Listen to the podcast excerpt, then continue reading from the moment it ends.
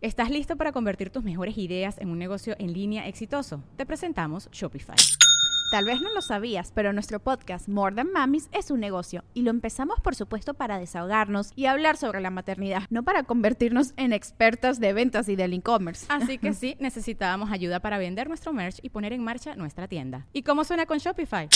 Llegó otra venta. Shopify es la plataforma de comercio que está revolucionando millones de negocios en todo el mundo. Ya seas un emprendedor desde tu casa o desde donde sea, Shopify es la única herramienta que necesitas para iniciar, administrar y hacer crecer tu negocio sin dificultades. Con Shopify puedo gestionar pedidos, envíos y pagos desde cualquier lugar, brindándote toda la información y estadísticas de tus ventas al detalle. Regístrate para un periodo de prueba con tan solo un dólar al mes en shopify.com barra sonoro, todo en minúsculas Ve a shopify.com barra sonoro para llevar tu negocio al siguiente nivel. Shopify.com barra sonoro.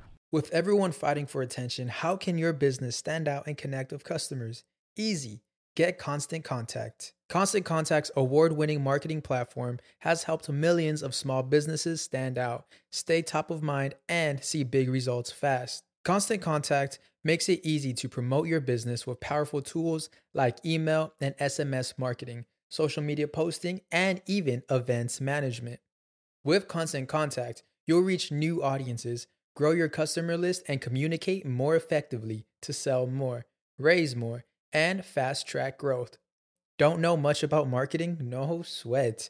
Constant Contact's writing assistant tools and automation features help you say the right thing at the right time every time. Plus, you can send with confidence, knowing your emails are actually reaching your customers thanks to Constant Contact's best in class 97% deliverability rate. I'm a small business owner and I believe that this is a great tool for other small business owners. In small businesses, you need to create a team. And if you're starting by yourself, Constant Contact can be the team that you need. Tackle any challenge with Constant Contact's expert live customer support. Plus, everything's backed by the 30 day money back guarantee. So get going and start growing your business today with a free trial at constantcontact.com. Just go to constantcontact.com right now. Constant Contact, helping the small stand tall. ConstantContact.com. Yo nunca había ido a, a, un psicólogo. Yo pensaba que yo tenía la fuerza suficiente uh -huh. como para poder enfrentarme a todo. todo. Sí, pero no. Mi hermano me lo dice mucho. Está bien que te enfoques en la niña, pero no te olvides de ti. De ti. Y creo que por mucho tiempo me, quizás me pasó eso. Sí. No quiero meterme en líos, ¿verdad? Pero es muy fácil decir pasa la página. pero si sí. no has leído el capítulo, si no has mm. aprendido de él, pasar la página te da a significar seguir cometiendo los mismos errores. Sí. Bienvenidos una vez más a En Defensa Propia. Yo soy Erika de la Vega y hoy me acompaña una invitada muy especial. Una mujer que lleva años dejando huella en la televisión latinoamericana como actriz y sobre todo como presentadora y que se ha ganado el cariño de muchísima gente. Ella es una verdadera guerrera que ha enfrentado adversidades como el cáncer, divorcios, la pérdida de seres queridos, pero siempre ha sabido resurgir con más fuerza. Fíjense, hoy converso con la querida Adamari López. Durante este episodio Adamari nos abrió su corazón para compartirnos su experiencia y sobre todo los aprendizajes tras su salida de Telemundo hace pocos meses, algo que no estaba esperando pero que la ha llevado a reinventarse en distintas áreas de su vida. También hablamos de las lecciones detrás de cada transición que ha vivido. Además, vamos a profundizar en cómo ha tomado el control de su cuerpo, su visión sobre la maternidad, qué clase de ex esposa es y de lo que ha aprendido haciendo terapia psicológica. También hablamos de su campaña Remisión con una misión y hablamos de su búsqueda constante de su individualidad en esta nueva etapa de su vida. Antes de dejarlos con esta conversación, los quiero invitar a mi nueva página web ericadelavega.com donde encontrarán todo en un mismo lugar. Los últimos episodios del podcast, tickets para mis shows y eventos y cómo unirte a la comunidad en defensa propia para que seas parte de este espacio que hemos creado para profundizar en las herramientas que aprendemos aquí en el podcast y para compartir de una manera más cercana con nuestras invitadas, donde tienes además contenido y videos exclusivos de los episodios y mucho más. Recuerda que nuestra nueva página web es ericadelavega.com. Ahora sí los dejo con Adamari López, una mujer que ha demostrado que el pasado se usa como escuela y no como excusa. En defensa propia. En defensa propia es presentado por Retorna, la forma de enviar dinero a Venezuela más rápida, más fácil y más segura. Opción Yo, la primera comunidad latina de bienestar. Bienvenida Damari López a En Defensa Propia. ¡Eh! Yo mismo me aplaudo. Nos aplaudimos entre las dos porque esto es un trabajo en equipo, de No, verdad. Gracias por invitarme. Sé que hace tiempo tenía la invitación Sí, sí, y sí. afortunadamente ya se nos dio esa oportunidad de poder hablar. Sí, no, pero yo entiendo las agendas, los tiempos, la, el reorganizarse, ¿no? Después de vivir este tipo de transiciones en la vida. Hace poco estuvo la doctora Polo por acá Ay. y le pregunto, ¿qué tal la vida sin la televisión? Por los momentos. Me dice, divino, me dice ella. Yo pienso que igual eh, yo disfruto mucho mi trabajo y Sí. me encanta estar en contacto con el público, pero hoy día tenemos tantas maneras de estar en contacto con, con nuestros seguidores y con la gente que, pues que no, yo no siento que no he parado de trabajar. Es más, no sé si estoy trabajando más, Más. de lo que trabajaba cuando estaba en, en el show. Sí. Eh, pero estoy muy agradecida siempre por el cariño del público, por las oportunidades que se me han brindado.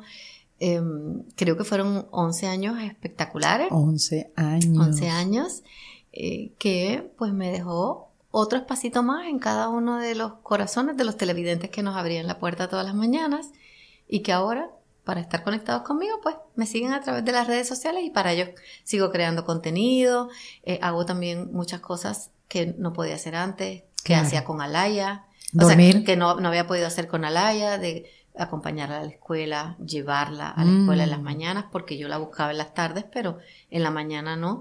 Y aunque ella entendía, pues era casi siempre la única mamá que en las actividades de la mañana no estaba, porque yo estaba al aire. Así que he tenido la oportunidad de compartir más de esos momentos con ella y yo creo que ella, aunque entendía mi proceso de trabajo, agradece ese tiempo de mamá que también la puede acompañar a ella. Así que muy padre, ha estado muy chévere, estoy durmiendo un poquito más. Claro, claro. Estoy haciendo muchísimo ejercicio porque cuando la dejo a ella, trato de organizarme para, después de dejarla hacer ejercicio, eh, hacer cositas que tengo que hacer de ama de casa y bueno, en las tardes eh, tratar de crear contenido y dedicarle tiempo a las actividades de ella en la tarde también. ¿Cómo se viven esas conmociones, Adamari? Porque te ha tocado vivir unas cuantas. Este, desde tu enfermedad, el cáncer que gracias a Dios superado. Este, sí, señor. Este, divorcios, eh, separaciones de trabajo, pérdidas también. ¿Cómo, cómo se viven esas conmociones? Por más que ya hayas pasado por una que otra, que la vida te, nos haya, te haya sorprendido, ¿de, de qué te agarras en esos momentos? O sea, ¿cómo se transitan? Yo pienso que con fe, con Dios del lado de uno en el corazón. Eh, yo pienso que, eh, y lo, lo pongo en mi primer libro, en Viviendo, yo, yo siento que yo fui una niña afortunada. Eh, aunque dicen que uno escoge donde nace, pues yo escogí parece que nacer en una casa que me sentí muy amada, que me sentí muy cobijada, con unos papás que me quisieron muchísimo, con unos hermanos que me tongonearon y que me consintieron también. Eh, y pasé una infancia muy linda. Eh, yo diría que casi sin ningún contratiempo. El contratiempo mayor fue una enfermedad que mi papá eh, tuvo, enfermedad del corazón, y eso fue como mi agobio más grande durante mi, mi juventud, hasta, diría yo, que casi la enfermedad, porque tuve un tránsito por México en el que eh, iba a trabajar en una novela, había hecho una cosa en Puerto Rico, pero algo realmente significativo, eh, pues quizás hasta que, hasta que me dio cáncer. Eh, y, y Dios siempre fue como mi guía. Mm, Creo que eso me lo inculcó mi mamá. Eh, él- me, me agarré mucho de esa fe que tenía eh, para poder salir adelante. Y creo que eh, lo he tratado de hacer en cada una de las dificultades que después han venido varias. después de una vida de joven muy, muy Sí. linda, eh, pues han venido dificultades que lo que han hecho es am, eh, hacerme entender cuán fuerte soy, que quizás no lo sabía.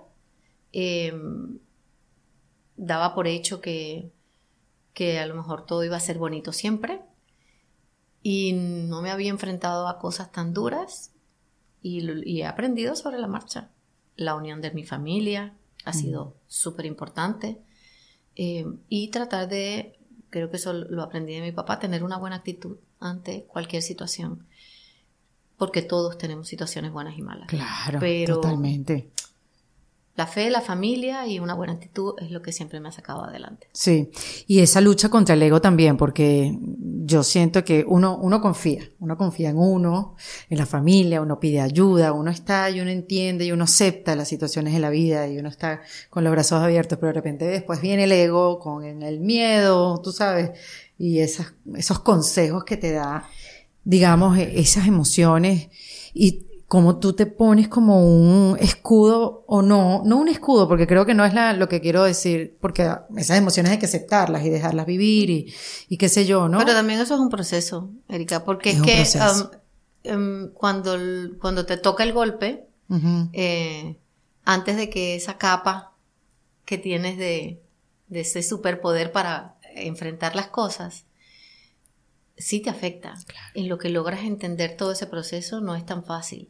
Sí, yo te puedo decir que de Dios es de que me agarro, pero no quiere decir que no tenga momentos de debilidad, eh, momentos en donde ese ego hable, eh, en donde me sienta eh, triste, desolada, en donde no sepa encontrar una solución. Y entonces el, el pasar de los días me va llevando a que yo tengo una fortaleza, Dios está ahí, me voy encomendando y me voy agarrando de lo que pueda para poder sobrepasarlas.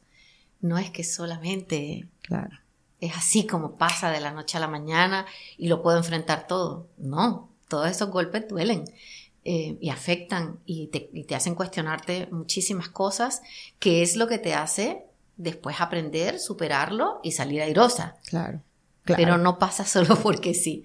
No, no, no malinterpretemos una cosa con la otra porque... No, sino quiero ir hacia adentro porque son procesos que yo también paso, o sea, pasamos todos los seres humanos y quiero saber Mira, más de yo, ti, yo pues. nunca había ido a, a un psicólogo. Ah, te iba a porque yo, yo pensaba que yo tenía la fuerza suficiente como para poder enfrentarme a todo. Mm. Sí, pero no. Em, en, en, y eso lo descubrí eh, cuando me divorcié. Mm, Eh, yo mm, no, no estaba preparada para eso. claro. Eh, y ya había pasado lo de mi enfermedad y había tenido como, pues como esa fortaleza de, de guardar cosas ahí y no verlas, tapármelas. Sí, porque crees que eso es lo que tienes que tapármelas hacer. aquí y tapármelas aquí. Sí. Entonces, pues esas cosas están ahí, te hablan. Ujú. Cuando tú estás sola contigo misma en tu casa o en donde estés y te empiezas a escuchar, dices, yo no, yo, hay cosas que no, no me he planteado, si no me las he planteado no he aprendido y si no he aprendido no las voy a poder sobrepasar. Entonces me tocó ir a un psicólogo. Dije, no, ya mucho, me estoy trapando, yo no me quiero hablar de cosas yo misma y todo esto me lo estoy comiendo y me, me sigo sintiendo mal. Claro. Entonces me tocó ir al, al psicólogo eh, y ahí me hizo un montón de preguntas, eh, o sea, o me dijo un montón de cosas que me tenía que yo hacer un montón de preguntas que eh, al encontrar la respuesta descubrí que tenía yo que trabajarlas, Claro. que hay cosas que uno permite, que hay cosas que uno accede, que hay cosas que a veces uno quiere buscar un culpable.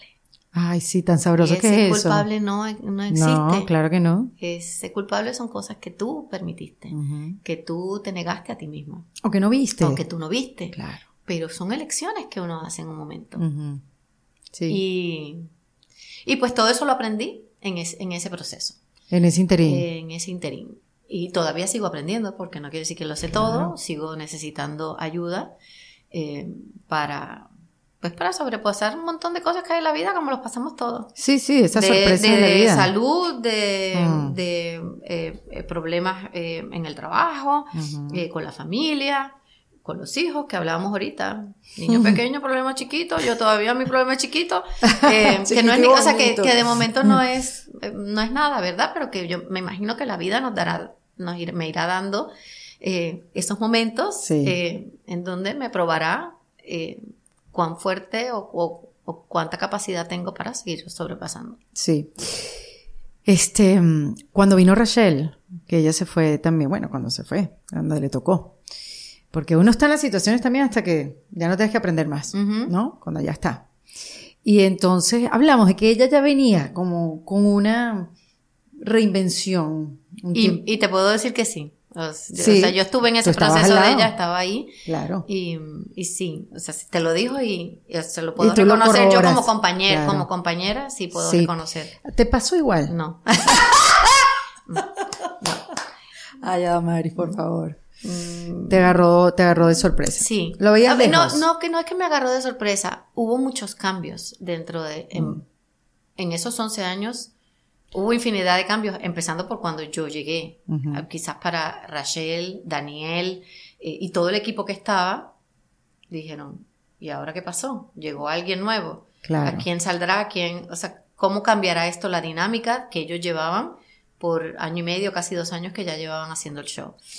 Y, y después que llegué yo, hubo otros cambios eh, Sí. también. Em, Pero yo me imagino que todos los años siempre se hacían la misma pregunta. pero sí, siempre nos preguntábamos, Claro. siempre teníamos el temor de, ahora me toca. Eh, salimos todos, no Claro, salimos un ninguno. nuevo jefe, Eh, un porque cada, cada jefe Claro. quiere o cree que tiene eh, un nuevo concepto y, y que ese concepto es el En que la va. fórmula Y ganadora. puede ser que un día, que un día Sí. sí, pero pues a veces no pasa. Em, así que en cada uno de esos sitios yo decía que, em, como en las novelas, yo trabajé mucho en novelas. Y, y en las novelas tú tienes un ciclo de trabajo.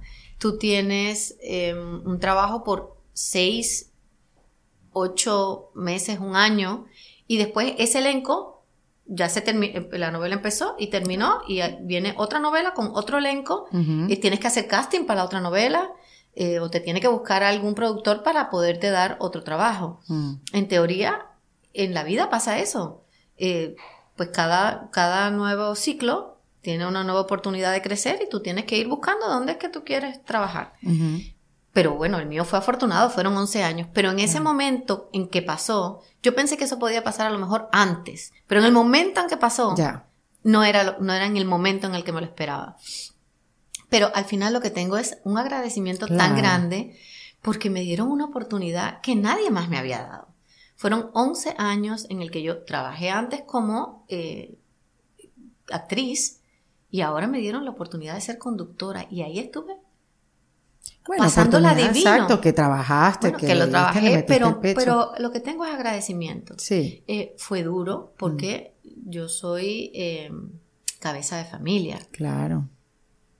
Si yo no trabajo, mi hija no come. Claro. Bueno, no como yo, pero yo puedo no comer, pero mi hija necesita comer. Totalmente, totalmente. Eh, entonces sí, era como, ok, ¿cómo me reinvento o dónde empiezo eh, a tocar puertas para seguir adelante y poderle dar una estabilidad a ella? claro. Pero uno va construyendo, uno tiene sus guardaditos. eh, al final me he visto bien, no, Sí, me, sí, no me ha ido mal. Has tenido tiempo para pensar. He tenido tiempo para pensar y empecé a hacer cositas que me, em, que me, que me, que me iba bien. Em, inventé la línea de accesorios. Claro, ahorita eres eh, una emprendedora. De alguna manera, emprendedora, claro. Claro. Tengo un emprendimiento. eh, sigo trabajando en mis redes sociales. eh, y, y sigo, hay- se presentan nuevas oportunidades de- Claro. de, trabajo. Y es simplemente eh, encontrar cuál es la razón que me motiva para lo siguiente, Mm. para, el sigui- para dar el siguiente paso.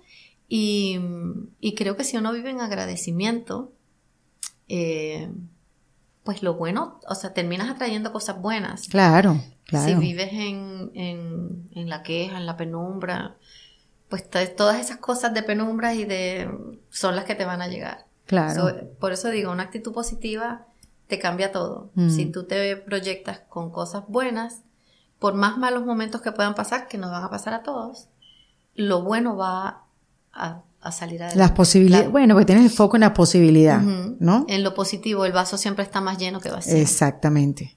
Y te fuiste de viaje. Apenas sucedió eso. Bueno, hay muchas cosas que tenía planeadas A ver. antes sí. de eso. Te fuiste largo, además. Me- o sea. me fui, eh, me fui a la boda de Alex Aspen. ah, sí, tan bella. que, que ya la tenía planificada y que me daba mucha ilusión. Eh, después de eso fui a Washington, que también lo tenía planificado, era Ujú. algo que, que estaba ahí. Y después de eso eh, me fui a un viaje la primera vez que me Ujú. iba casi cuatro semanas, tres, fueron tres semanas y media de Extraño, viaje. ¿no? Como, Nunca ¿qué me había esto? podido ir así. Y ten- o no era que no tenía las semanas, pero es que no te dan tampoco la oportunidad de viajar, o sea, de, de despegarte tanto de, del trabajo. Sí. Pero lo disfruté mucho. Eh, Alaya se divirtió también. eh, y eso yo creo que viajar te da como un nuevo Otra aire. visión, Ajá. ¿no? Espacio. Y, y te lo disfrutas muchísimo. ¿Y qué te trajiste mentalmente? buenos recuerdos. Tuve la oportunidad de ir a Fátima, además, eh, a la Virgen de Fátima. Yo siempre trato de buscar eh, cosas que tengan em, como un peso importante para, para el corazón, para, la, para la razón. Eh, y, y creo que fue un, un viaje muy bonito. Eh, mi cuñado estuvo, ha estado enfermo. Eh, era un momento de pedir, eh, de agradecer y de pedir sanidad para él. era un momento de compartir con Alaya. Era la primera vez que Alaya se iba también tanto, Tanto tiempo con su tiempo. papá. antes de, o sea, yo estuve como Ah, porque Alaya no fue al, al viaje. sí, Sí. Alaya, pero Alaya antes de irse de viaje conmigo estuvo tres semanas con su papá. Mm. Y yo nunca había dejado a Alaya tres semanas. Es increíble cómo, cómo uno se halla. Y después tuvo tres semanas conmigo. o Claro, sea, obvio, obvio. Pero, Pero cómo uno se halla en nuevas, situaci- en nuevas situaciones. O sea, como, y no sé si te has dado cuenta, pero mientras más resistencia le pones, más dolorosa es. claro. Y Y, hay mi- que- y mientras más lo deja fluir, también más fácil y todo vuelve a, a su lugar. Pero lo que aprendí es a, di- a- a disfrutar también ese tiempo para mí, a que a, veces yo enfoco toda mi energía en ella, que porque deseé tanto tenerla, pero que el tiempo conmigo misma es valiosísimo Uf. también y que, y que a mí me gusta estar conmigo. Eh, yo me caigo bien. Qué buena esa frase, yo me caigo yo bien. Me caigo bien. Sí. Y, y, me- y puedo pasar tiempo conmigo y lo disfruto. Pero digamos que no te habías hecho esa pregunta, o sea, ¿por qué eso? Porque siempre estás pensando en las dos, en las dos, en las dos y buscar esa individualidad Sí. Mi hermano, sin sentir mi, culpa. mi hermano me lo dice mucho. Ujú. O sea, está bien que te enfoques en la niña, pero no te olvides de ti. De ti. de ti. Em, y creo que por mucho tiempo me- quizás me pasó eso. Sí. Ahora que mencionas a Tony, ¿qué, fíjate, no, no quiero saber de Tony, sino de ti. ¿Qué clase de ex esposa eres? Porque eso es una decisión también. ¿Qué radica en los dos? Hago una pausa en esta conversación con Adamari porque fíjate, estábamos hablando de los beneficios de la terapia y los beneficios de expresarse y no quedarse con nada por dentro. Porque vivimos en un mundo donde la mayoría de las veces se nos exige mostrar fortaleza y donde se valora la autosuficiencia. Y nos aseguran que todas las respuestas se encuentran dentro de nosotros. Y esa presión, por lo menos a mí, me hizo sentir por mucho tiempo que pedir ayuda era un signo de debilidad. Y me generaba pues un poco de vergüenza mostrarme así vulnerable. Y esa resistencia interna, que muchos lo sentimos, no soy yo sola, viene también del miedo que nos juzguen, de sentarte a hablar con una amiga y ella no entienda nada de lo que te está pasando porque no tiene herramientas ni consejos que darte. Y eso lo que hace, la consecuencia es quedarnos en silencio, en un aislamiento que lo que hace es intensificar el sufrimiento. Pero fíjate, hacer terapia es como un faro de esperanza en medio de la oscuridad y la confusión. Y hacerlo online quizás te ayude a dar el paso para pedir ayuda y no quedarte con tantas cosas por dentro que como sabes no sirve para nada. Opción Yo es una plataforma donde te conectan en línea con un profesional y allí él te va a brindar un espacio seguro y accesible para ti que en la soledad de tus luchas buscas un respiro. Ahí puedes expresarte sin miedo a que te juzguen y puedes comenzar a ver los problemas desde otro lugar. Te voy a dejar el link en la descripción de este episodio para que conectes con los amigos de Opción Yo y comiences con tu camino de bienestar que nunca es tarde para empezarlo. Si estás buscando ayuda, tienes a Opción Yo, donde su prioridad es tu bienestar. No sé si habría que preguntarle a él o a mí. No, yo te puedo decir que soy buenísima. Claro, obvio. obvio. Eh, mira, eh, creo que al principio, eh, aunque yo eh, fui la que tomé la decisión, eh, hay, hay coraje, hay, hay dolor, y em, quizás no soy la misma del principio. Sí. Eh, siempre he, dese- he deseado que Alaya y Tony tengan un- una relación bonita y que, Claro. y que pasen tiempo. Alaya, yo siento que necesita a su papá y se lo disfruta mucho. Y Tony también pasa un, un bonito tiempo con ella y, Mm. y, eh, le hace bien a los dos.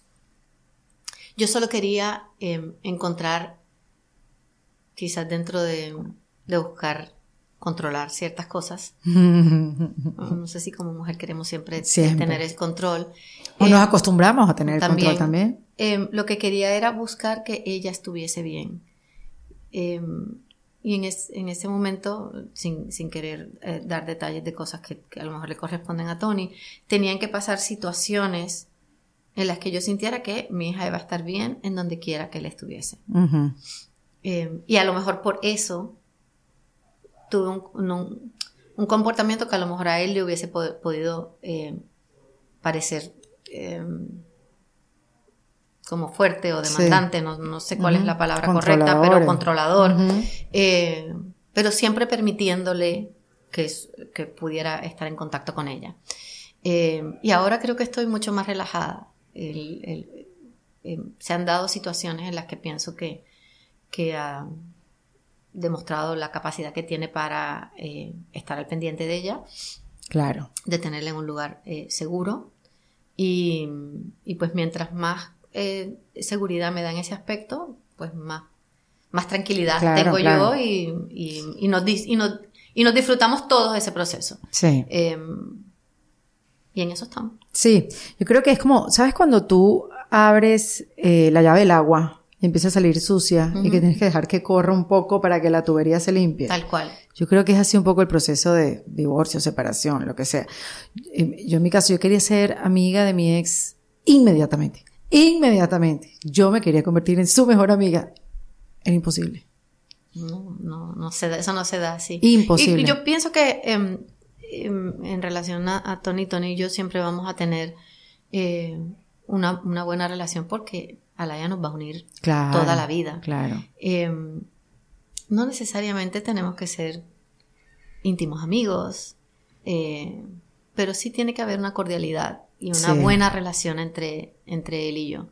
Yo no eh, me quiero meter en absolutamente nada que tenga que ver con su vida personal y con cómo él maneja esa vida personal, a menos que afecte a Laia. Si afecta a Laia, entonces sí me da la gana de meterme. Y no solo eso, le digo a él que puede hacer lo mismo conmigo. Em, siempre y cuando tú veas que hay algo que yo haga que pueda afectar a la niña, te tienes que meter porque tú como papá tienes que querer lo mejor para ella. Yo como mamá tengo que querer lo mejor para ella. Hmm. So, eh, entiendo esa parte. Eh, y no sé si él la entiende igual que yo, pero yo eh, no me interesa nada que tenga que ver con lo que él quiera hacer. Hmm. Siempre y cuando no le afecte a ella. Sí. Sí, también, y eso yo sé que depende mucho de los dos a la hora de tener una buena relación y que sea cordial. Pero también uno toma esa decisión, como que mira, yo me voy a llevar bien contigo, ya no va a estar en pelea, tenemos algo que es maravilloso entre los dos. Él quizás ha entendido eso más rápido que yo. Él lo ha entendido más rápido que tú. o sea, él no quiere estar en conflicto. Yo ah. tampoco quiero estar en conflicto. Mm. Pero hay cosas que, mm, que a veces él no entiende, que yo las encuentro como conflicto y que Claro. Porque el hombre es diferente a la mujer. Sí, sí, para él no pasa nada y para mí pasa un montón. Sí, bueno, eh, y también tiene que ver con las personalidades y eso. Sí, y sí, el, sí. Y el tiempo que pasa tu hijo es, es, es complicado, pero lo importante creo que es entender y que los demás escuchen que son procesos. Sí. Son procesos y dejar que pasen. Lo que pienso como que también como hombre o como mujer, no debemos poner a nuestros hijos mm. en, esa, en esa batalla entre medio de los dos. El, el, el único que sale perdiendo sí va a ser el niño. Totalmente. Si, si no llegas a un acuerdo, a menos, yo no sé, a menos que tú encuentres un hombre que sea abusador, sabes que, claro. pero si son cosas normales, em, creo que la necesidad del niño es estar mm. O, compartir con los dos papás. Sí. Que haya una armonía en ese aspecto aunque por detrás hablen las dos personas de cosas que les pueden afectar a, eh, crianza, educación o económicamente a ese niño, eso se tiene que manejar afuera de ese tiempo que ese niño pasa. O sea, si, si por ejemplo Tony no me diera dinero, yo no voy a, decirle a la ya no puedes pasar tiempo con papá porque él no me da dinero. Claro. Ni, o sea, ni viceversa porque es que eso es algo que tenemos que arreglar el hoyo, pero el tiempo con Alaya no debe depender, creo yo. Sí, de esos trámites. De esos trámites. Sí. Eso lo podemos arreglar nosotros por otro lado. Pero a lo mejor estoy siendo muy moderna, muy abierta, muy tal, no sé, pero... Así yo es como me que- parece. Sí, yo también lo pienso igual. Y pongo ese ejemplo, no quiero decir que sea un, Sí, sí, sí, sí, un sí. ejemplo.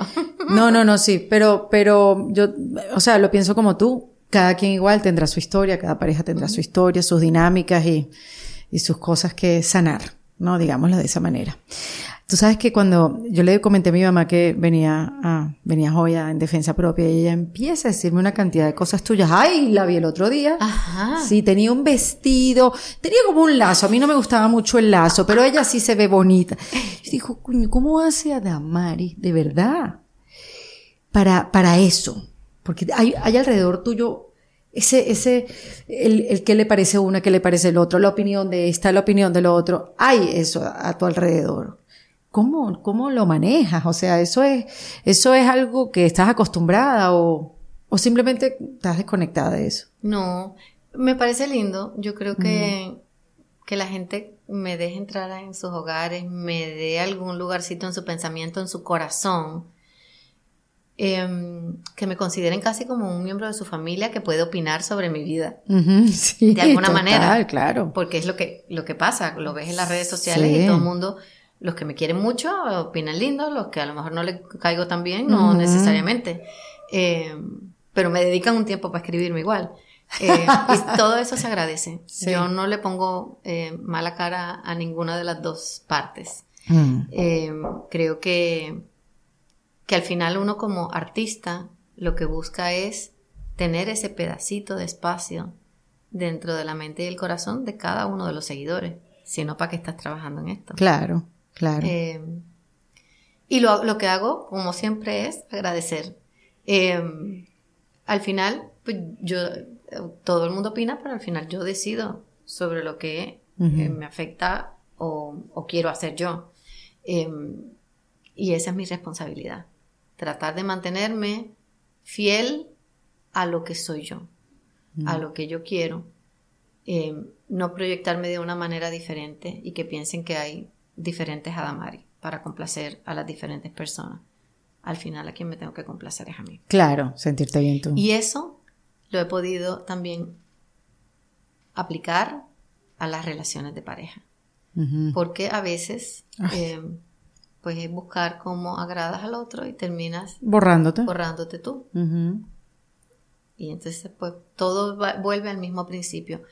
No borro nada, no, mm, pero busco mantenerme fiel a mis valores, a mis principios, eh, a quien soy. Mm, Algunos los podré complacer, a otros no. Pero al final, a la que tengo que complacer es a mí. Sí. Sí, que es un punto a veces difícil de encontrar. O sea, mm, donde, Y más como artista. claro, más, más como, como artista, artista. como mujer, mamá. O sea, ¿cuál es el límite? ¿Dónde se pone ¿Dónde el se límite? pone el límite? Porque donde pones el límite también como que, ay, bueno, te vas a poner así. Pues, pues, yo- por eso yo no contesto, yo trato de no contestar. Si hay algo que me gusta de lo que ponen, trato de darle corazoncito. Pero tú no me vas a ver a mí respondiéndole a alguien em, que me da su opinión o su percepción de mí em, de ninguna manera fea o quizás ni siquiera le contesto. eh, porque yo no contesto cosas, Claro, cosas negativas. cosas que hacer. Eh, pero pero no es- eso no es algo que me permito porque pienso que cada persona habla también desde su realidad, desde sus Mm. eh, valores, desde sus principios, desde sus vacíos, de, de sus llenuras, si son si hay- O si es- vacíos. o vacíos. No, lo dije vacíos. Ah, primero. vacíos, ah, sí, sí, Vacíos o, Sí. o cosas positivas o cosas negativas que tengan. Sí. Entonces, cada uno habla desde su realidad, la percepción que tiene de mí, pero yo sé quién soy yo. Mm. Eh, y mientras yo sepa eso, pues Ya todo eh, está bien. todo está bien. No me, trato de que no me afecte. Mira, Damari, ¿qué te, qué te, qué, de, de qué quieres hablar ahora? Tú que tienes tanto público, tú que tienes a tanta gente, tú que tienes tantos seguidores y que de verdad tienes una voz importante en la comunidad latina.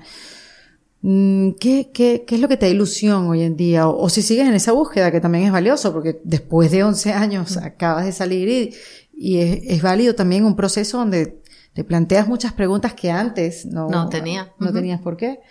Y quizás todavía no tienes las respuestas. Bueno, hay algo de lo que, eh, hay muchas cosas de las que eh, pienso que eh, puedo y quiero hablar, pero hay otras que, como que las dejo, las dejo a un ladito. Hay, hay cosas también que, que pienso que, que todavía no es el momento. Muy bien. Pero a- de algo de lo que sí quiero eh, hablar mucho y, y creo que eso lo tengo desde que me enfermé, es precisamente sobre la importancia de cuidarnos como, como personas. Eh, no solamente cuidarnos eh, en la parte emocional, que es súper importante, pero también cuidar nuestra salud. Eh, que muchas veces, Hmm. eh, y, me, y me ha pasado, aún después de, de haberme enfermado del cáncer, eh, como que uno da cosas por garantizadas y, y la vida te vuelve a recordar eh, que tienes, que hay cosas en las que tienes que estar pendiente. Y la salud es una de ellas. Sí. Eh, cuando yo me enfermé, yo eh, en su momento, hasta que yo entendí qué era lo que me estaba pasando, no salí públicamente a decirlo. Pero una vez entendí para qué me servía, en vez de preguntarme por qué me pasaba a mí, eh, es algo que he querido eh, darle seguimiento. Eh, hace ya 19 años que yo sobreviví de cáncer de seno. Gracias a Dios. Y afortunadamente, otra vez, a madera, porque a- ayer me preguntaban si, si me daba miedo eh, volver a pasar por la enfermedad. Em, no quisiera volver a pasarla. No quisiera que nadie volviera a pasar la enfermedad. Pero eh, aunque sé que es duro el, el proceso, aprendí tanto y me trajo tantas cosas positivas Mm. que, pues que sé que entonces algo más tendría que aprender.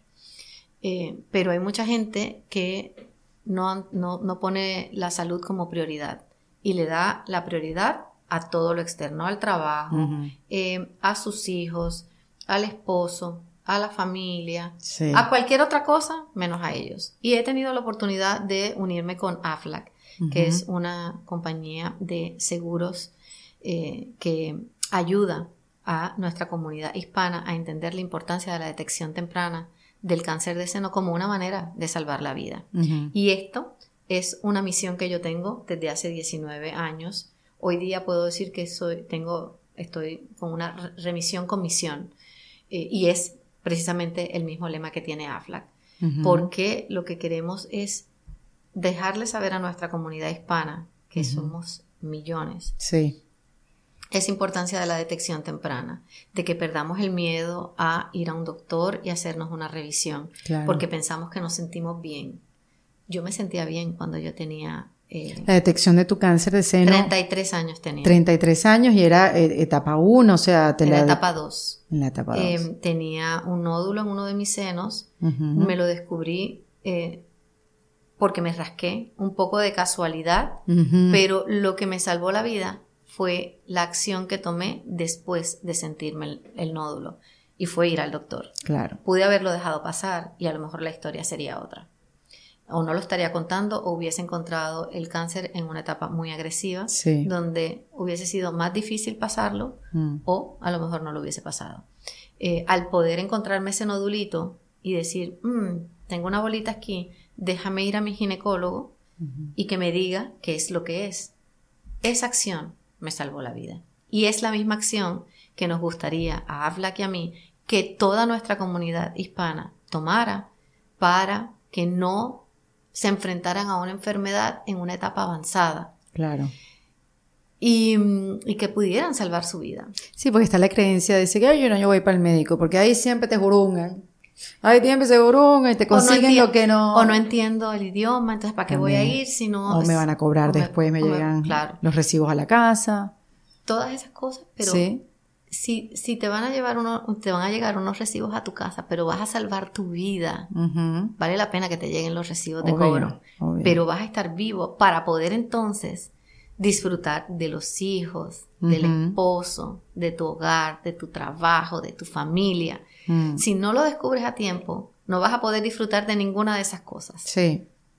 Yo creo que sobre todo los hombres, yo creo que las mujeres estamos como un poco más conectadas con esa conciencia de cuidarnos a nosotros mismos. Quizás ahora más Sí, que antes, sí. pero todavía hay, mira, hay, eh, AFLAC hizo una encuesta, Ajá. Wellness Matters se llama, y esa encuesta arrojó que la mayoría de las mujeres y los hombres encuentran la- una enfermedad porque fueron al médico y se lo dijeron, no porque se sentían algo. Entonces, ir al médico es importante. Sí. Ir al médico para que te diga, estás perfecto y te puedas ir con esa tranquilidad a tu casa o no estás bien, vamos a tomar acción para que puedas estarlo. Sí. Esa es la acción que tenemos que tomar. Eso es lo que nos interesa que, que la gente haga. Eh, que no pongamos de excusa que no entendemos el idioma, que no pongamos de excusa que a lo mejor nos criaron con el tabú de que el cuerpo es solo para tu esposo, para tu pareja, que no lo quieres enseñar, pues porque eh, el médico es un doctor. Si no, Mm. eh, si no te eh, sientes cómoda yendo sola, puedes invitar a lo mejor a tu esposo Claro. a que te acompañe, a tu pareja, a tu mamá, a tu hijo. Pero lo importante es Mm. que vayas y te revises. Es que vayas y tomes esa acción que te va a salvar la vida. Y no solo eso, eh, no solo para las mujeres que pasan por el cáncer, Mm. sino también hay niños. Para nosotros es difícil. Imagínate para un niño que es diagnosticado con cáncer o con células falciformes, eh, enfrentar una, un, un diagnóstico como ese Mm. que puedas tener también la ayuda de un seguro complementario de salud como lo es AFLAC, porque la mayoría de los seguros normales no cubren Mm. todos los gastos médicos. Ningún seguro te cubre un 100%. Ningún Ninguno, por más bueno que sea, por más este PPO que tenga. Sí, sí, sí, sí. Entonces, un seguro complementario te da esa tranquilidad de que, bueno, ok, tengo mi seguro y esto me cubre una parte. Para todos los demás gastos, puedo tener este seguro complementario como el de AFLAC que me va a dejar eh, ocuparme de mi bienestar y que me va a dar el resto del dinero que necesito para a lo mejor poder pagar mi casa, el carro, Mm. la escuela de los niños eh, o los mismos gastos médicos que tienes. Entonces, es, es, es el mensaje. Estam- eh, estamos aquí para ayudarte. Yo como sobreviviente de cáncer, que sé que es pasar por todo eso, eh, cuando yo me descubrí mi cáncer, yo tenía un seguro en Puerto Rico, médico. Y tú estabas en México. Y yo estaba en México Ajá. y decidí venirme a hacer un tratamiento a los Estados Unidos para poder entender ese proceso que te digo, hacerlo con tranquilidad y después compartirlo con el público. Claro. Así que yo no tenía seguro médico en Estados Unidos. Wow. Todo lo tuve que cubrir de mi bolsillo, de Wow. mis ahorros. De primera mano yo sé de lo que les estoy hablando, de lo que es no sentirme segura de si me puedo dar un tratamiento para poder sobrepasar la enfermedad. Eh, y sé lo importante entonces, de, de ahí en adelante jamás me ha faltado un seguro médico. Claro, entendiste. Entendí Por la necesidad No por el camino fácil. eso. Y no solo eso, de ese seguro complementario en mi trabajo. Precisamente yo tenía AFLAC Ah, sí. como seguro complementario. Claro, Y pues en tú estabas asegurada por o tu sea, trabajo. Ajá. O sea, el seguro médico del trabajo más un seguro complementario que era AFLAC. Mm, Eh, de, de ahí empiezo yo a conocer ya, esa importancia de tener ese seguro complementario. ya. Y mucha gente se le ofrece en el trabajo es, esa clase de seguros que les puede dar para esos gastos inesperados, para esas circunstancias inesperadas que uno va a enfrentar en la vida, pero que piensas que, ah, esto A mí no me va a tocar. Claro. A mí no me va a tocar. Bueno, y ese es mi enfoque ahora, eh, en tratar de seguir como portavoz no solo en octubre, que es eh, fecha de crear conciencia sobre la importancia de, de estar bien Sí. en términos de salud para las pacientes de cáncer, sino que lo hagamos durante todo el año, porque esta es una enfermedad que no da solo en octubre, que te puede dar en cualquier época Claro. del año y que necesitas estar consciente. Octubre, porque es el mes donde Claro. se crea la conciencia, pero qué bueno que el mensaje venga en noviembre, Claro. diciembre, cualquier mes del año. Y de ahí tengo también muchos otros proyectos que quiero seguir. Quiero seguir haciendo mi, mi eh, proyecto de mis accesorios, que Sí. los tenemos Alaya y yo. Sí. Eh, quiero seguir haciendo cosas de trabajo. Me encantaría. eh, Habían dicho que ibas a hacer algo en Univisión. ¿Lo leí? ¿O es chisme? No, bueno, hay, hay propuestas y proyectos que Ah, vienen más chévere. adelante.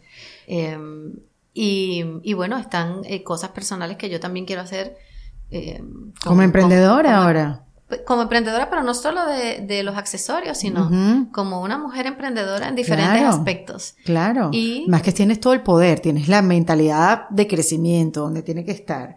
No estás detenida. No, eh, eh, tengo, soy, sigo siendo una mujer joven, pero tengo 52 años. Ay, por favor, O sea, Adamari, ¿de qué que- edad te sientes? No sé, yo me siento como de veintipico, Ah, sí, pero pues- con la madurez de, de una mujer Claro, más grande con experiencias de vida. Pero eso es interesante porque yo también, yo, yo no me siento veintipico, yo me siento como de 32. No, Obviamente no, tengo esa edad. Me- ¿Sabes que yo decía que a lo- como a los 28 años era que yo pensaba, cuando yo era joven, que yo me imaginaba teniendo como una familia y teniendo hijos, pues pensando en que me iba a, eh, a, a tener, o sea, una vida de trabajo eh, saludable y buena, eh, y que ya pues para esa edad, pues entonces también me quería enfocar en la otra parte, en la maternidad, en, en tener una vida personal eh, también que me complementara eso que tanto disfrutaba que era la vida laboral.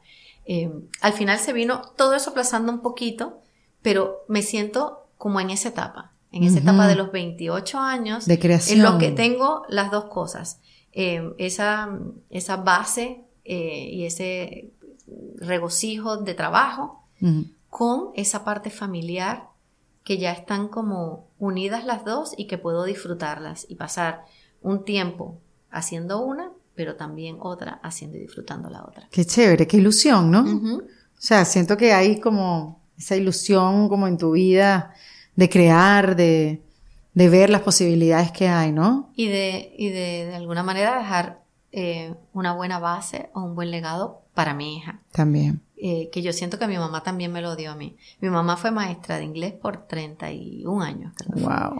eh, de una escuela pública. Wow. Eh, y mi, mi, mi papá fue un comerciante que, que se levantaba siempre en la madrugada para, para ir a trabajar. O sea, yo tengo el mejor, e- yo creo que el mejor ejemplo en mi Mm. papá. Mi papá disfrutaba muchísimo lo que hacía, mi mamá también, eh, y lo hicieron mi papá hasta que falleció. Mi mamá a los 31 años decidió que eh, quería también pasar un tiempo más con los hijos y con y un poquito más con papá.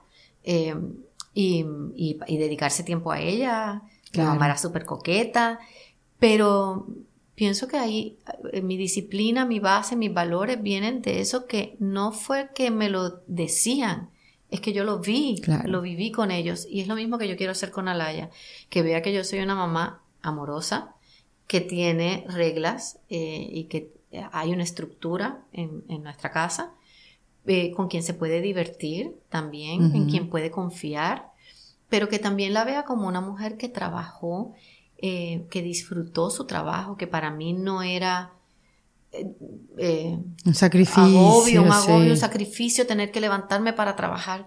Yo me Mm. iba contenta, yo, yo me voy contenta a mi trabajo, pero también me voy contenta a buscarla y a, y a pasar tiempo con ella. O sea, que ella sepa que todo lo que uno quiere hacer, Mm. uno lo puede disfrutar, eh, que tienes que saber elegir hacia dónde te quieres dirigir y respetarte y valorarte como mujer. ¿Qué te enseñó a ti la maternidad, Adamari? Porque hablamos de las cosas lindas y es verdad, traen cosas lindas y hermosas, pero bueno, también trae un trabajo. Y ese, y ese aprendizaje constante de esa frase que decimos mucho, que los niños son maestros, pero que, que tiene toda la ra- razón, 100% verdad. Pero ¿cuáles son esos aprendizajes? ¿Con, con qué esa parte de la maternidad que, que, que luchas? Luchas no por ponerle un, un término peyorativo, sino ¿qué es eso que trabajas a diario? Bueno, trabajo no pasarle las cosas, eh, los miedos, las inseguridades eh, que, que puedo tener.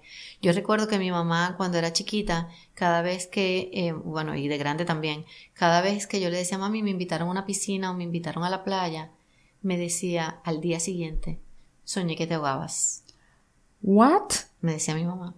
Adamari, ¿cómo volviste a ir a una, una fiesta? Siempre de- iba, pero eso no con se me eso la de cabeza? Y entonces yo trato de Wow. con mi hija no pasarle esas mismas Ese cosas. miedo, sí. Eh, entonces, a veces me, Mm. me agarro eh, eh, en ese mismo patrón. Sí. De esa, eh, me dice que va para la playa con el papá y yo digo, ay Dios mío, hay aguas vivas. Que eso no es tuyo. No, no es mío, me lo pego. me- eso me lo Sí, dice, sí, uno lo trae eso encima. Pues eh, es algo que creo Sí. que Alaya me está enseñando. Es deja ese comportamiento que aprendiste Ujú. con tu mamá y no se lo pases a tu hija. Eh, paciencia. Eh, yo no puedo arrastrar a Laia a que piense como yo porque ella no puede ser una copia mía. Mm, ¿sabes? Aunque Ella- se vea igualita. Ah, sí, pues, pero eh, quiero decir aquí, ella tiene que saber eh, razonar, eh, estar en conflicto conmigo misma eh, porque ella tiene una manera de ser y de pensar diferente. Si no es un monigote mío. Claro. Yo no quiero un monigote. Pero a la misma vez quiero controlar. So, tengo que bajarle um, pues a eso. Y lo que estoy aprendiendo es esa paciencia mía de respetarle eh, sus ideas, sus pensamientos. Eh, estoy en un trabajo constante Sí. de aprendizaje para mí, de aprendizaje para, para ella, eh, de amor incondicional, Mm. eh, de, de verla crecer, de, de enamorarme de, de cada cosa. Eh, creo que estoy, sí, en un proceso de, de aprendizaje y, y a veces la- me va bien y a veces la no, riego claro. porque no soy perfecta. Sí. Eh, de escuchar, de saber escucharla, eh, de dedicarle tiempo, de, pues de como me gusta el trabajo, pues saber dividir ese espacio entre las dos. Mm. Pero aprendiendo mucho, aprendiendo con ella a, a ser mamá, es la única que tengo y, y pues eh, podré cometer errores, pero vienen de, Sí. de la mejor intención. Y esos aprendizajes, Adamaris, que has aprendido de ti últimamente. Eh, que es- bueno, en- hace varios años he aprendido que soy más fuerte de lo que me imaginaba. Sí. Eh, Tengo una frase que, que quiero que me llenes. Ahora te digo cuál. eh, he aprendido que es válido ir al psicólogo, es Mm. válido hablar unas a- a- cosas con gente que no están en tu entorno, que no son tu familia. Eso Porque- es clave, ¿no? Mm, eh, tienen un- Mm. una perspectiva diferente y, y te guían a veces hasta mejor porque no tienen es- esa- ese sentimentalismo de...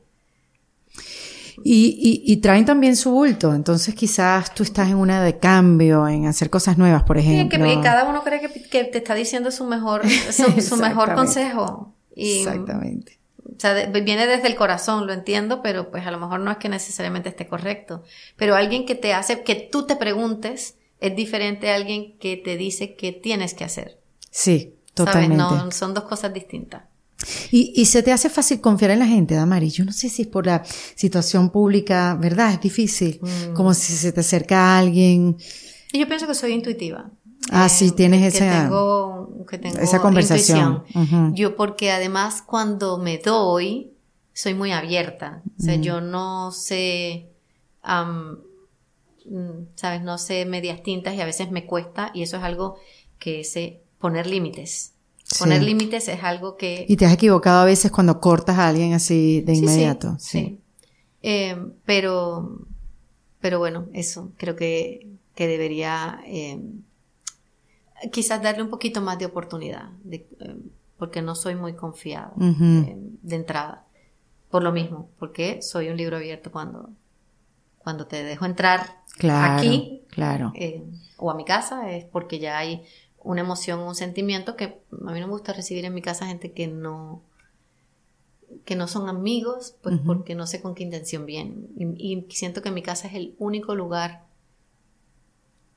mío que me pertenece. Eh, pues cuando yo estoy en la calle, todo el que venga a saludarme, yo voy a tratar de responderle con un saludo. Pero la puerta de mi casa no se la tengo que abrir a cualquiera. Claro. Totalmente, totalmente. Oye, Damari, eh, cuéntame que aquí en el podcast que hablamos de reinvención, de cambio, de transiciones y que estamos todo el tiempo viviéndolas. Quizás a veces está estable más una cosa que otra, pero lo cierto es que estamos casi siempre en transición. Entonces, para esa reinvención, ¿cuáles han sido para ti esos ingredientes y esos tips que has llevado contigo en cada una de esas reinvenciones? Quiero hacer una pausa en esta conversación para hablarte de Retorna. Fíjate, Retorna es una aplicación que descargas en tu teléfono móvil para que puedas enviar dinero a Venezuela desde Chile, Colombia y Perú. Yo descubrí esta aplicación acá en En Defensa Propia conversando con su co-creadora y fundadora Atiliana Piñón, una mujer inteligentísima que hace años emigró y buscando una solución para ella y su familia, encontró una solución para miles de personas que no tenían un lugar seguro donde enviar dinero a sus familiares y amigos en Venezuela. Y gracias a Retorna ahora tienen una forma rápida, segura y fácil para el envío de remesas y por eso me encanta compartirles esta información, porque sé que a muchos que escuchan el podcast les va a interesar y sobre todo les va a solucionar la vida. Solo tienes que registrarte. Ellos verifican tu identidad para proteger tu dinero. Después calculas el valor de tu envío, seleccionas a quién se lo vas a enviar, introduciendo sus datos y en un parpadeo tu dinero va en camino. En la descripción del episodio te voy a dejar el link para que bajes la aplicación en tu teléfono móvil para que empieces a usarla. Así que, a ver, si estás en Chile, Colombia y Perú, ya sabes que cuentas con Retorna, la forma de enviar dinero a Venezuela más rápida, más fácil y más segura. No actuar por impulso. Creo que podría ser una de las primeras. Sí. Ni actuar ni hablar por impulso. Em, analizar antes de. a mí me ha servido mucho también eh, en momentos de coraje y, y, de incertidumbre que quisiera decir muchas cosas, escribir. Escribo para desahogarme, Mm. siento que ya lo dije y después si tengo que hablarlo con alguien, o sea, si es algo que por ejemplo me pase contigo, escribo, escribo, escribo y después empiezo a tachar cosas que pienso que pueden herirte. Porque mi intención, ¿Cómo? si lo que quiero es Claro. restablecer Eso algo positivo. Ajá. es que di cómo decir algo que me molesta pero sin herirte. Eso está muy bien. Porque si no, no funciona. Una vez tú dices una cosa y ya heriste, Sí. es difícil echar para atrás O sea, entonces lo que dejaste como, como herida en la otra persona. Ujú, sí. Sí, sí, sí. Entonces eso, eso me O sea, ha- escribes diferentes maneras de decir lo mismo hasta que llegues como a algo... mm, escribo, escribo, escribo y ahí me desahogo y puedo Ajá, decir ok. barbaridades. Y después digo, ay no, esto no se lo diría o esto lo diría de esta manera. Claro. Entonces busco. Una vez me acuerdo que llamé a alguien a quien quiero mucho y, y hoy somos uña y mugre. Eh, podría decir que podría ser como un hermano, una hermana. Eh, tenía mucho coraje y eh, no sabía que era una persona valiosa para mí. Entonces escribí y, y llamé y le dije, no quiero que hables, como te quiero, quiero que escuches mm, y que después entonces me digas qué piensas.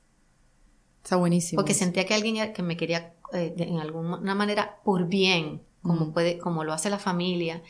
eh, te, o sea, te voy a dar un consejo, pero si no haces esto me enfogono y entonces ya no estás de acuerdo y entonces no quiero ser tu amigo. Sí. Pero es que espérate, que es que yo tengo también mi manera de pensar. Mm. Si yo no te voy a ofrecer mi amistad para controlarte, Claro. esa no es mi idea de, de ser un amigo. Uf, y eso es tan importante. Entonces, pues bueno, le, le dije, óyeme, porque yo quiero conservar la amistad. Y entonces le, le escribí y me dijo, tienes toda la razón. Ahora déjame a mí procesar y después volvemos y hablamos. Y hasta el sol de hoy nos vino perfecto, respetando cada uno de nuestros pensamientos, de que eh, pensamos de manera diferente y que aunque no esté de acuerdo contigo, te puedo acompañar. Sí. Esa es una distinción bien importante porque uno cree, a mí me ha pasado como amiga que yo doy consejo, doy consejo, doy consejo y siempre hacen lo contrario. Y entonces, ¿sabes qué? Así no, ay, no, ¿sabes qué? Ya. Ni te voy a hablar, ni te voy a decir, la próxima vez que vengas con el problema, ni te pienso decir nada, porque es que ya para qué. Pero no, pues tú Pero dices está tu bueno punto eso. de vista, Sí, porque ese es claro. el tuyo. Y eso es lo que tú harías. Sí. Pero no tienes que obligar a la otra persona a hacer lo que tú harías, porque es que la otra persona Total. tiene otra vida. Pues entonces eso, eso es una de las cosas. Em, también a no coger las cosas tan a pecho. Em, Sí. Todo pasa en la vida. Y te, te- a veces sientes que estás ahogada Sí. y tres meses después a lo mejor estás como, ¿por qué estaba así? Eso te enferma, eso te, Mm. te agobia. Todo pasa por una buena razón. Solo debemos esperar que las cosas se enfríen para encontrar cuál fue esa buena razón que pasó. Pero todo eso lo he ido aprendiendo Mm. en el camino. Sí. Em, y creo que, como te dije, como he dicho desde el principio, estamos aprendiendo la vida constantemente. Sí. Lo que tenemos es que estar abiertos para que eh, podamos entender cuál es ese aprendizaje y saquemos lo mejor, no lo peor. Sí. Eso hay que tatuárselo. Eso de todo pasa por alguna Todo razón. pasa por una razón. Porque otra vez esa conversación, otra vez que, que te atrapa en el momento y tampoco te deja ver que porque las cosas pasan por una razón, sino no, entonces el miedo te ataca y tú sientes que es un ataque y sientes que la vida está en todo contra. eso solo está aquí. Puramente. Pues solamente es una película que nos montamos en nuestra cabeza. Yo me hago unas historias de novela, pero a veces también Sí. hay que callar esa, esa, esa mente. Mm. Cállate, calla- dale mute y, y cámbialo por algo positivo y verás como todas esas cosas eh, re- vienen de manera positiva. Pero Sí. si piensas negativo o hablas cosas negativas, eso es lo, Eso es el resultado, Eso eso, es el es lo que vas a ver afuera, totalmente. pues todo eso lo, lo sigo aprendiendo. Y lo sigo aplicando y vuelvo a caer porque eso no quiere decir que tú leíste un día los cuatro acuerdos. Claro, Bueno, sí, sí, te sí, por o sea, supuesto, tú no te puedes. tomes nada personal, Ajá. Pero, pero, eh, y, es- y esas cosas, vuelves a cometer un error, pues Sí. vuelves a empezar. Vuelves a empezar. No vas a quedarte otra vez en Sí. eso mismo. Entonces te puedes perdonar tú mismo y, y- y volver a encarrilarte. Claro, sí, como la cabra siempre tira para el monte. Claro, claro. Y uno lleva mucho tiempo actuando como De una manera. actuando. Sí. Los- tú sabes que los breakers te los ponen y si tú no Mm. sigues constantemente, a veces lo- cuando te los quitas, si no te pones un retenedor o algo, probablemente se vuelvan a chocar. Eso es un muy buen porque ejemplo. son mucho tiempo eh, de una misma manera. Y se empezaron ya a mover, eso también te dicen los Claro. dentistas, ¿no? Ya empezaron a moverse y ese movimiento no se detiene. No, pues entonces hay que volverle a poner el hilito para tu poder, ¿verdad? Pues todas esas cosas me las, me las voy diciendo yo misma cada vez que me encuentro hablándome negativo, Sí. eh, me encuentro eh, poniéndome esas historias en mi cabeza, Mm. pero hay que ser generosos con nosotros mismos y saber que podemos cometer errores y que podemos enmendarlos. Sí. Entonces en ese aprendizaje voy, Ahí vas, Ahí voy. exactamente. apuntándome. Mira, ¿cómo fue conocer a Oprah? ¿Qué tal esa Ay, experiencia? súper chévere. ¿Verdad? Estaba yo súper emocionada. Eso Y- fue así como antes de la pandemia, ¿fue? justito antes de la pandemia, eh, yo estaba sobrepeso. Ajá. Y, y, y todo ese proceso empezó precisamente cuando me enfermé. Yo era súper delgadita, menudita, eh, y cuando me enfermé, no sé, ¿qué cambió aquí? ¿Qué cambió aquí? Y obviamente que cambió aquí, pero hubo todo un proceso en Sí. el que eh, me fue difícil. Em, Como que, que ¿cómo era esa procesos- conversación? Contigo misma, me, pues. me, me pregunto o sea, mucho de autoestima. Mm. eh, pues me imagino, eh, y, y lo que he ido conociendo, o sea, a lo mejor cuando perdí los senos, Mm. eh, pensar que parte de la feminidad se me podía ir, eh, estaba por casarme, si se quisieran o no casar conmigo. Mm. O sea, son tantas preguntas que te haces o que te callas y que te van enfermando de diferentes maneras y esa se va manifestando de, Claro. de Y alguna buscar- manera en tu, en tu cuerpo. Buscar en ti el valor propio, el amor propio. Y por más que uno busque ayuda, pues son procesos de vida que vas, que van tomando su tiempo. Sí. Eh, llegó un momento dado en que yo, como me veía, no era como me quería ver. Mm. Ya no, por más que me pusiera excusa, que aunque em, valoraba la persona que era y todas las cosas que había conseguido y lo fuerte que era, em, no me veía como a mí me gustaba. Eh, y había tomado esa decisión. Y en ese momento aparece eh, Weight Watchers o Ujú. eh, WW am, diciéndome que por qué no me unía con ellos e intentaba hacer El famoso programa de, ese de los ese puntos. programa de, de WW. Y me vino como, ok, de esto es de lo que me voy a agarrar para yo poder lograr mi cometido. Mm. Em, y me funcionó muy bien. Al principio em, bajé casi enseguida como 10 libras. Em, y en eso vino la pandemia. Vino la pandemia, Cristo Dios. Y entonces era otra vez esa lucha. Hacía ejercicio, pero todos estábamos en la casa. Claro. Había una incertidumbre, como que no lo, como que, como que no, ahí me quedé estancada en esas 10 libras, hasta que volví a recomponerme y poco a poco empecé a ser mucho más eh, estable. eh, Consciente. Más, más consciente Ujú. eh, y, y más arraigada a tienes que hacerlo por ti. Tienes una hija que está viendo un ejemplo de ti y tienes un montón de gente atrás Sí. que se ve reflejada en lo que estoy haciendo. Solo no puedo dejar a nadie mal parado. Pero sobre todo es algo que tenía que hacer por mí porque yo no me sentía bien. Mm. Y poco a poco lo fui logrando, poco a poco fui trabajando con mi cabeza, eh, con, con mis miedos, con mis inseguridades, con, con esta cabeza que, que quiere hablar. eh, y em- empecé a comer en pequeñas porciones, Eh, dejé por completo el refresco. Yo tomaba de Ay, yo te 6 escuché a decir 8 eso. refrescos. Qué loco. Tú sabes que yo una vez fui, ¿verdad? Yo una vez fui a un nuevo día. Cuando era Era un nuevo día. yo me ¿Tú un desayunabas refresco? Me acuerdo de Sí, eso. sí, sí. Y un pequeño, o, Bueno, o, sí, ¿sabes? sí. Lo que hubiese en el canal. Sí. Porque a, a las 4 de la mañana yo no desayunaba en mi casa. Claro. Así que a las 6 de la mañana. Y a esa hora uno no engorda. Lo que había era un refresquito con hielo. eh, Claro. y aunque me trajeran un. Yo no le decía a mi cabeza que era que yo debía comerme lo saludable, sino lo que yo quisiera. Me completo. lo merezco porque me estoy levantando y me, me- y me doy una excusa. Exacto. Y me, a esta hora que me levanto y me voy a tomar este refresco porque me lo merezco. Sí. Sí, me lo merezco, pero te está haciendo daño. Tú sabes que tengo, hay una frase que ahorita que estabas hablando de eso, mira que bella esta frase que dice, el pasado se usa como escuela, no como excusa. Hubiera sido lindo que te lo dijera en ese momento, pero bueno, es una frase muy, muy Por eso, bonita. eh, no quiero meterme en líos, ¿verdad? Pero es, es muy fácil decir pasa la página. Sí, Em, Yo sé pero si sí. no has leído el capítulo, si no has Mm. aprendido de él, pasar la página te va a significar seguir cometiendo los mismos errores. sí.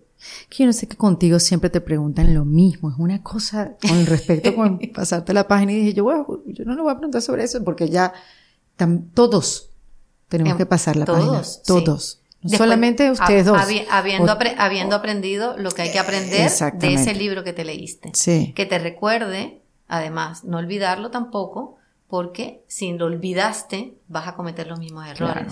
So, Sí. Hay que pasar una página y seguir hacia adelante, pero con el aprendizaje de eso. Sí, pero yo en tu caso, en, la- en el caso tuyo de Fonsi, este, yo siento que la gente que como que quiere saber más de eso que lo que ustedes quieren saber ya de ustedes mismos porque han pasado 100 años. No hay nada más que saber y, y creo que tenemos, eh, por lo menos de mi parte, Ujú. eh, un buen deseo, un- Claro. una... eh, hemos conversado muchas veces después, Fonsi me acompañó eh, cuando falleció, cuando falleció eh, mi papá, eh, siempre ha estado eh, en momentos claves, no es que siempre, pero ha estado en momentos importantes después de nuestro, de nuestro divorcio. Claro. Eh, y yo también he estado eh, también en las mismas. No nos tenemos que hablar, o sea, pueden pasar años y no hablarnos y en un momento que hay algo que decirnos, nos podemos comunicar y, y lo podemos hablar. Eh, no hay rencor, no hay, ay, ya, no hay, no hay nada que no fuera, que no fuera eh, tratar de recordar lo mejor que se vivió Mm. para continuar adelante. ¿Y qué crees que pasó con esta canción y esa publicidad que se le dio? Ni Que idea. tenía cosas que hacer, cosas que decir, mejor dicho, todavía él desde su lugar o una cosa mediática. Ni idea. Eso, Mm. eso habría que preguntárselo a él. Sí, tienes razón. No, no, Eso habría que no. preguntárselo a él. O sea, no tengo ni la menor idea. Eh, sí. Por eso mismo. Porque tuvieron una, han tenido una Sí, sí, relación donde se hablan, No- se no hay- acompañan, no hay, están No presentes. hay nada que, que me pueda hacer pensar que lo llevó. Si así es que es eso. Ah, yo no siento que es para mí, pero si- Claro. si, fuese como dice la gente, ¿qué lo llevaría a eso? No sé. Sí. No, ni idea. Sí, sí, sí, sí, veo club. O sea, total. Pero mm, hablamos de Oprah. Sí. ¿Qué tal Oprah? O sea, llegaste a compartir con ella. Encantadora. Sí. Eh, algo que me gustó mucho es alguien que te mira a los ojos. Eh, el tiempo que está contigo te lo está dedicando a ti. Eh, lo vi con una señora, eh, cuando me tocó conocerla, eh, había una señora antes que yo, eh, que le estaba haciendo una entrevista. Después que la señora le entrevistó, en el plano personal, la señora le habla a, a Oprah. Y no, le dijo algo como si fuera negativo de ella misma. Y Oprah o se volcó en ella Mm, como para hacerle entender cuán importante era. O sea, era como si no hubiese nadie más.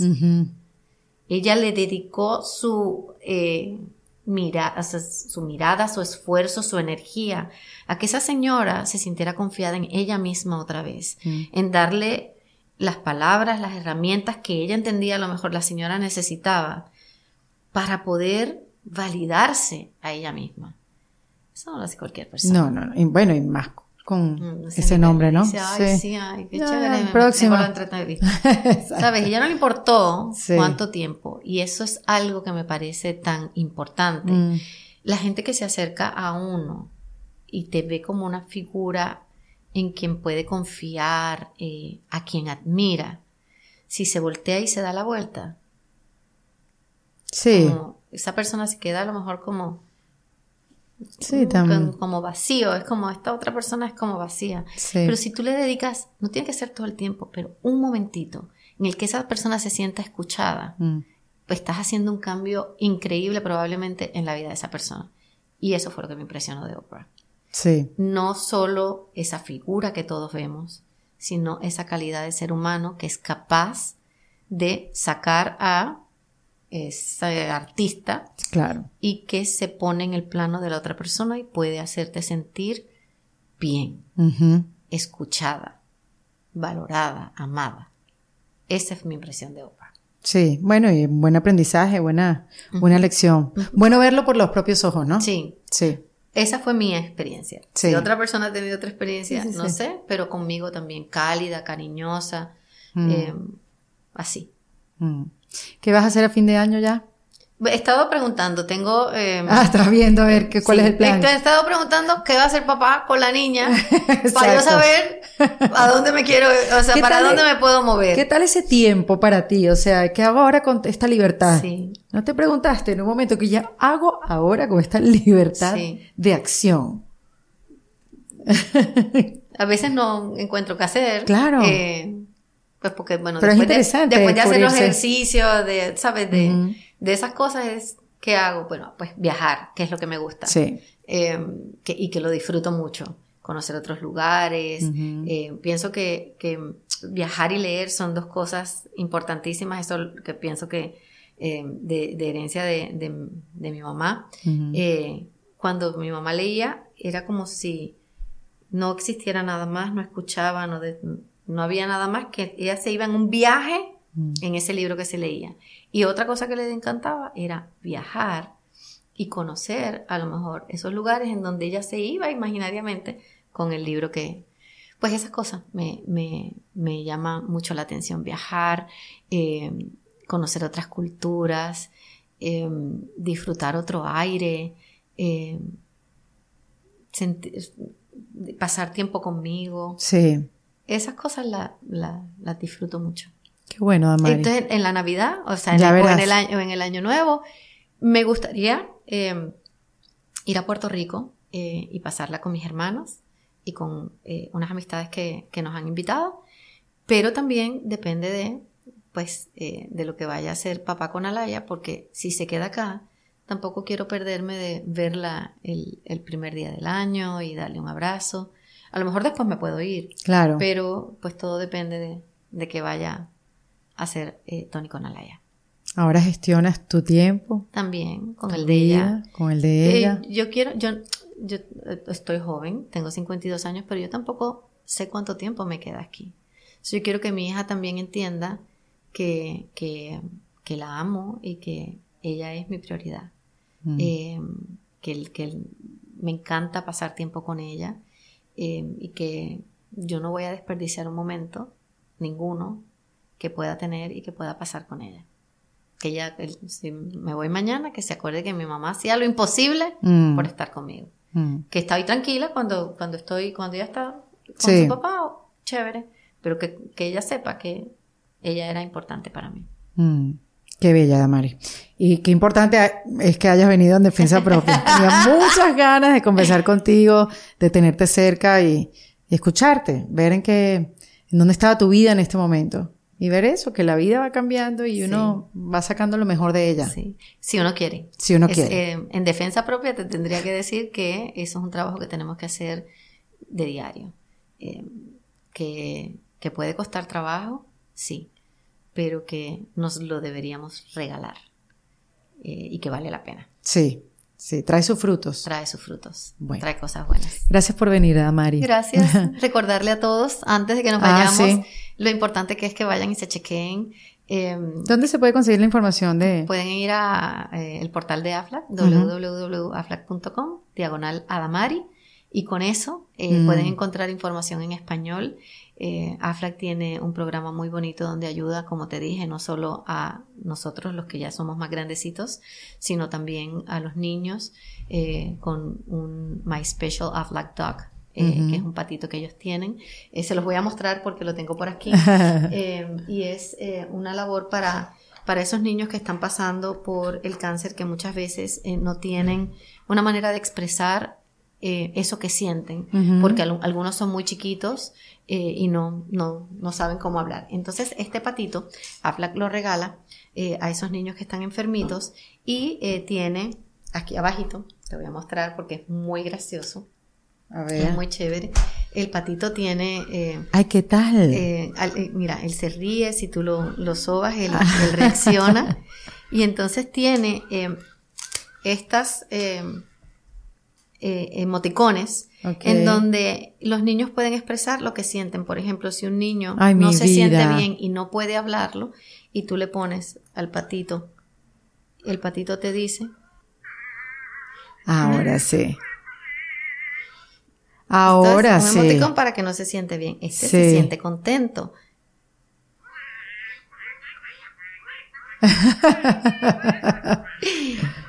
Qué buen invento. Y entonces eh, así van pudiendo expresar eh, Mm. esos sentimientos. Tú te imaginas para un papá eh, que lo que está buscando Ah, es que su hijo se sienta bien Sí. y poder contar con una herramienta como esta. Los entregan en, en los hospitales, hacen que, pues, que las familias se sientan tranquilas para que para que el niño esté bien.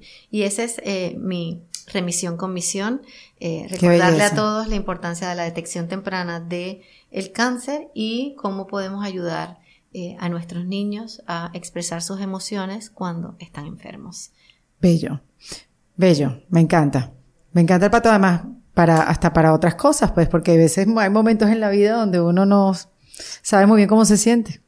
Sí, a, me- a veces nos podemos hablar nosotros mismos. Exacto, exacto, exacto. Señores, Adamari López, acá en Defensa Propia. En Defensa Propia fue presentado por Retorna, la forma de enviar dinero a Venezuela más rápida, más fácil y más segura. Opción Yo, la primera comunidad latina de bienestar. En Defensa Propia es producido por Valentina Carmona, con el apoyo de Andrea Wallis y editado por Vanessa Ferrebus y Jesús Acosta, con música original de Para Rayos Estudios. Yo soy Erika de la Vega y recuerda que esto lo hacemos en Defensa Propia.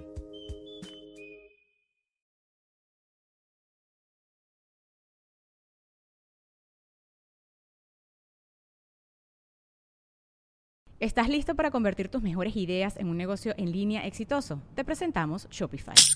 Tal vez no lo sabías, pero nuestro podcast More Than Mamis es un negocio y lo empezamos por supuesto para desahogarnos y hablar sobre la maternidad, no para convertirnos en expertas de ventas y del e-commerce. Así que sí, necesitábamos ayuda para vender nuestro merch y poner en marcha nuestra tienda. ¿Y cómo suena con Shopify?